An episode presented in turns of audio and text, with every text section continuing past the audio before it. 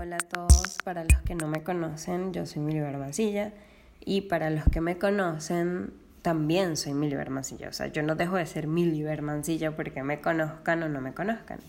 Y esto es Dramática de la Lengua Española, el podcast donde hablo de curiosidades del lenguaje y de otro montón de cosas, como mis dramas, que son muchísimos. Este es mi tercer episodio del podcast. Em, episodios de locura sí he tenido como 65 en esta cuarentena. Yo quería grabar esto hace un par de semanas, pero casi nunca tengo internet. Entonces decidí que todo lo voy a hacer con mis datos móviles y yo de verdad espero que ustedes valoren eso. En este episodio voy a hablar de los ovnis de la película La Llegada, la teoría lingüística en la que se basan en esa película, que obviamente solamente voy a mencionar porque después quisiera dedicarle un episodio completo. Hablaré del lenguaje que utilizan, de por qué Neil deGrasse Tyson criticó la película y tengo tres secciones. Esta vez tengo una sección nueva y ya van a ver cuál es. Ok, ahorita está de moda, bueno, no es que está de moda, sino que resulta ser que el Pentágono, que es la sede del Departamento de Defensa de Estados Unidos, publicó em, unos videos loquísimos donde se ven ovnis. Ahora tenemos que esperar qué dice el rombo y el hexágono.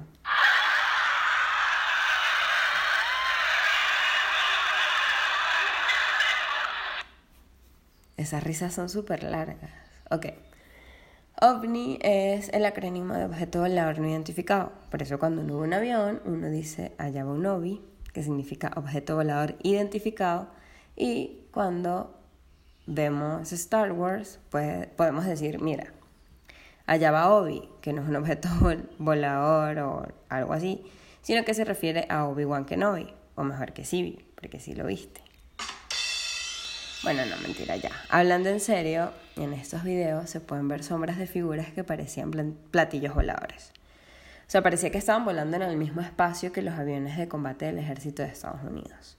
El comunicado dice, abro cita, los fenómenos aéreos que se aprecian en estos videos y que fueron filmados durante ejercicios de combate en 2004 y 2015 han sido clasificados como no identificados, cierro cita.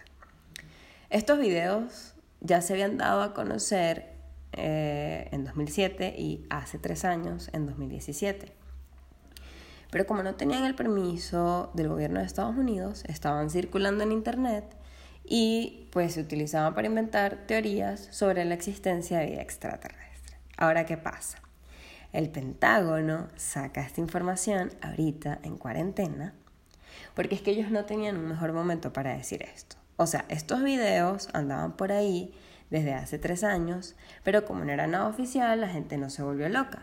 Pero el Pentágono hace días saca estos videos, hace un par de semanas, para eliminar eliminar cualquier tipo de, entre comillas, malentendido sobre el origen de las grabaciones y la veracidad de lo que en ellas se ve. O sea, en cuarentena. Es que de verdad yo de por lo menos, por poco le creo a Adriana así. O sea, porque una cosa es que uno vea alienígenas ancestrales y wow, las pirámides. Pero otra vaina muy distinta es que te muestren un video y que te lo muestre el gobierno de Estados Unidos. Y da miedo, porque uno pudo haber visto E.T., que es una película muy cuchi, o haber leído El Principito, el niño que viene de otro planeta, pero también uno vio Hombres de Negro y el Día de la Independencia.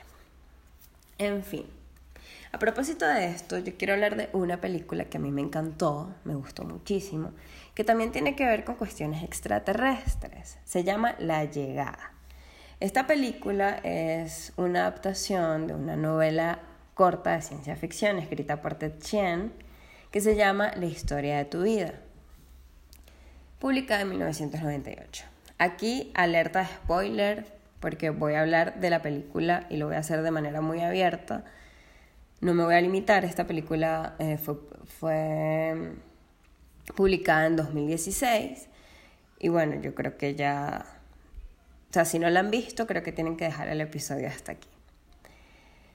Ok, un día 12 naves extraterrestres llegan a la Tierra y se ubican en distintos puntos del planeta. Es muy cool porque incluso una de esas naves está en Venezuela. Estos extraterrestres usan un sistema de comunicación que por supuesto nadie en la Tierra conocía, bueno, capaz la gente del Pentágono. De este modo, el gobierno estadounidense decide contratar a Louise Banks, que es una prestigiosa lingüista conocida por haber realizado importantes traducciones. Obviamente antes de contratarle, como la gente no sabe qué carajo hace un lingüista realmente, llega el encargado de la operación y le dice como que mira, coño, usted hizo aquella vez unas traducciones arrachísimas, así que usted puede hacer esto. Y le pone un audio para que ella traduzca ahí mismo unos murmullos todos extraños. Y la tipa le dice como que, mira, papito, ni mi Sunday te va a poder traducir esto con una simple grabación. Porque, o sea, la gente jura que los lingüistas hablamos todas las lenguas que existen, incluyendo las extraterrestres. Es como que uno pretenda que los arquitectos conozcan todos los planos de todas las casas del mundo. Bueno, esta lingüista viaja hasta Montana, Estados Unidos, junto a un físico, para intentar establecer una comunicación con los visitantes. Ellos trabajan juntos para encontrar los patrones de las lenguas que pretenden descifrar y llegar hacia las respuestas. El que estaba al mando de toda la operación, el coronel Weber, les exige que tienen que hacer dos preguntas muy importantes, que son de dónde vienen y qué es lo que pretenden. O sea, ellos tenían que eh, comunicarse con estos extraterrestres, estos heptápodos, y preguntarles de dónde venían y qué era lo que pretendían. Obviamente para poder llegar a preguntar eso, ellos tienen que ir conociendo el sistema de comunicación de estos seres. Porque ni estos conocen la lengua de los heptápodos, ni los heptápodos hablaban inglés. Cuando lo logran, que empiezan como a comunicarse, le, le preguntan a qué vinieron a la Tierra. Y la respuesta de estos heptápodos fue, nosotros vinimos aquí a ofrecer armas. Pero pasaban que no sabían con exactitud si estos seres distinguían entre armas y herramientas, porque podía ser, vinimos aquí a ofrecerles una herramienta. Bueno, la hipótesis lingüística en la que se basa. Em, creo que al principio del episodio mencioné que iba a hablar de la teoría lingüística en la que se basa, pero esto no es una teoría, esto es una hipótesis porque es algo que no se ha podido comprobar y que posiblemente no se vaya a comprobar nunca. Y bueno, hay algo muy interesante de la película es que conforme Banks, la lingüista, va conociendo el sistema de comunicación de estos seres, ella empieza a tener una especie de visiones. ¿Pero por qué? Bueno, esta historia se centra en la hipótesis de Sapir-Whorf, el relativismo lingüístico, el cual sostiene que hablar una lengua determinada nos hace pensar de una manera determinada. Yo hablo español pienso de una manera. Si hablo francés, pienso de otra manera. Y si soy chavista, no pienso. ya va, ya va, que voy a poner las risas. Lo que pasa es que se me bloqueó esta vaina. Ajá.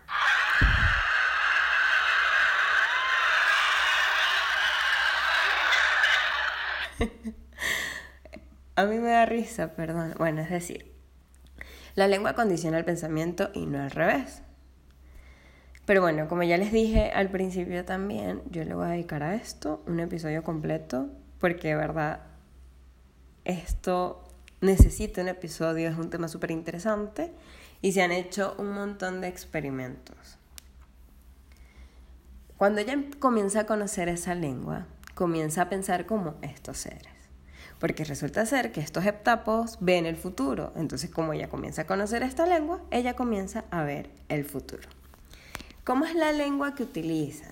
¿Cómo es la lengua de estos heptápodos? Bueno, las lenguas humanas se rigen por ciertos principios, que son economía, recursividad, linealidad. Por el contrario, el lenguaje de estos heptápodos utiliza unos símbolos circulares, ideogramas que carecen de este orden lineal que en las lenguas humanas marca una sucesión cronológica. Es decir, en las lenguas humanas nosotros tenemos eh, un elemento detrás del otro. Y el mandarín es así, son sinogramas, o sea, porque uno dice, bueno, o sea, sí, por lo menos el español es así, pero el mandarín, que tiene sinogramas, que son eh, morfosilábicos, perdón, que cada uno corresponde a una sílaba pronunciada y aporta un significado elemental, pero sigue siendo lineal, va un elemento detrás del otro. Bueno, la estructura de estos símbolos de, de, de la lengua de los heptápodos es muy compleja porque la variación de un solo elemento puede cambiar el significado de toda la frase. ¿Por qué no es lineal y por qué eh, no es, las lenguas humanas sí son lineales? Bueno, esto tiene que ver con la percepción del tiempo. La percepción del tiempo es completamente distinta para los heptápodos. Estos expanden su conciencia en el tiempo. En cuanto a los sonidos, estas lenguas tienen sonidos, tonos, vibraciones, un sistema de resonancia bastante complejo. Eh, estos seres tienen el cráneo grande y, el sistema, su, su, aparato fonador puede funcionar como un instrumento de viento. Yo les voy a poner aquí más o menos cómo se escucha eh, esta lengua.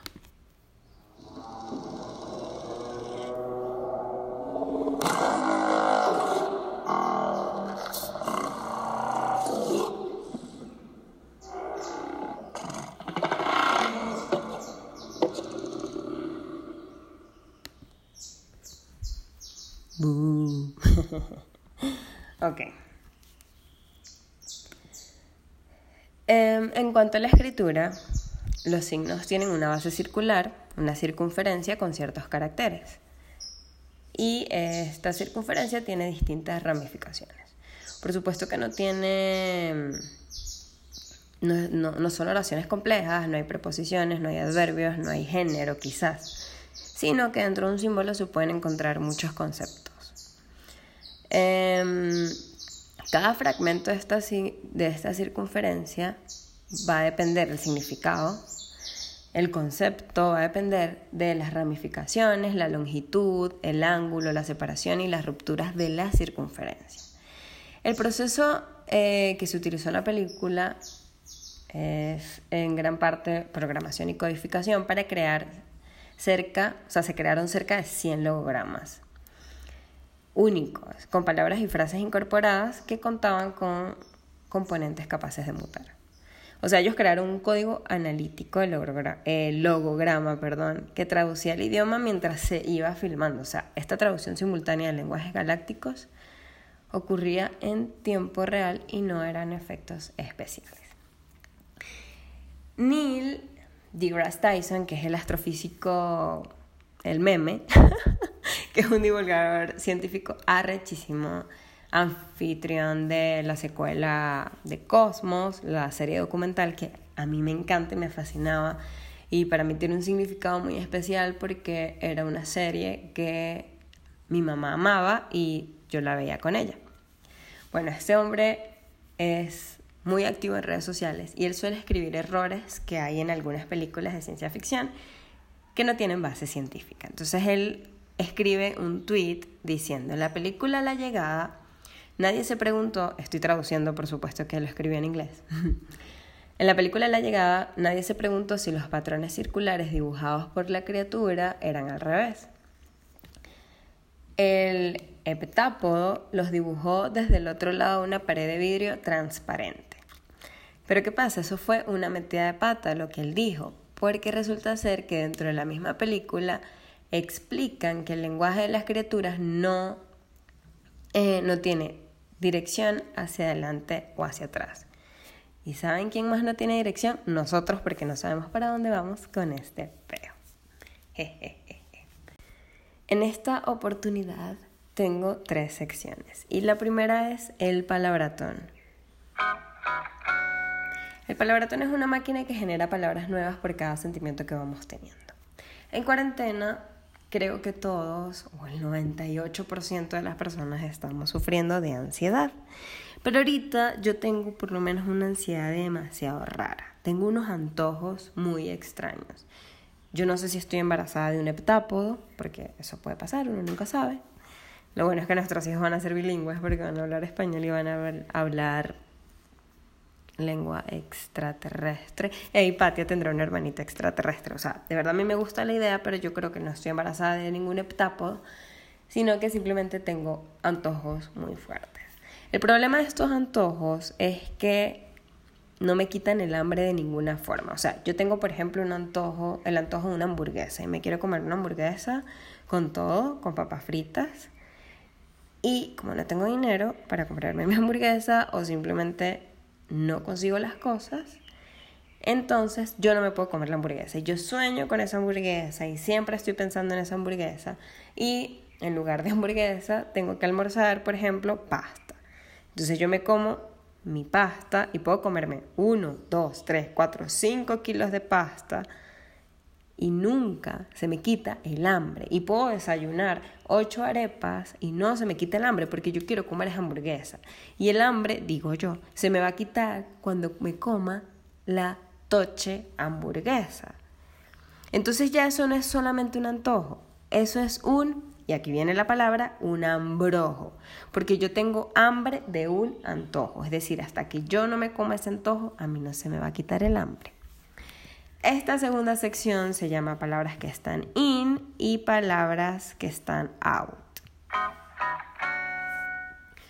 Ahorita, cuando, si nosotros estamos, o sea, si una persona está muy buena, si una persona come arepitas de avena y eh, panquecas de harina de trigo integral, yo por lo menos hago panquecas de harina de trigo integral porque no tengo otra harina de trigo, pero si no, lo haría con la, con la harina de trigo normal. Em, y que no consumen azúcar y nada de eso. Y están súper bellas las personas y se cuidan mucho. Ahorita decimos que eh, esa persona está fitness. Eh, ahorita esta generación está plagada de anglicismos y está bien. Entonces, una persona que está chévere, que se cuida, que es saludable, que hace ejercicios, que hace CrossFit, bla, bla, bla, está fitness. ¿Qué pasaba en los 80 y los 90? Esa persona que estaba bien, que se veía bien y que se cuidaba, estaba en la línea.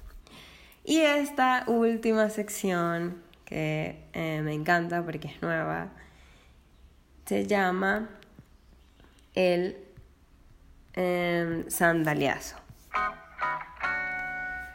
En esta sección vamos a hablar de palabras que son fonéticamente horribles y buscamos depurar el español, embellecer los sonidos. Si esta sección no tratara de esto, se llamaría el chancletazo. Obviamente esto es bastante subjetivo porque a mí me puede parecer muy bella una palabra, pero a otra persona le puede parecer muy fea. Ojo, hablando, fonéticamente hablando, yo no estoy hablando de, del significado de la palabra. A mí, por ejemplo, me encanta la palabra caramelo. Y me parece fea la palabra mueble. A mí me parece fea. Mueble, caramelo, me encanta. es una palabra preciosa. Por supuesto, no todas las palabras tienen un sinónimo que suena mejor, pero igual yo conseguí una que sí em, sonaba bien. A mí me parece que una palabra que suena feo es chinchorro. Qué palabra tan fuerte, me parece una palabra muy fuerte. Mientras que la palabra hamaca suena hermoso. Y nada, eso es todo. Síganme en redes sociales, arroba Mancilla en Twitter, donde hago juegos de palabras y a veces mini clases muy parecidas a estas. Y arroba Mancilla en Instagram, donde no soy nadie. y se pueden suscribir en todas las plataformas y me pueden escuchar. Y eso es, sería un honor para mí.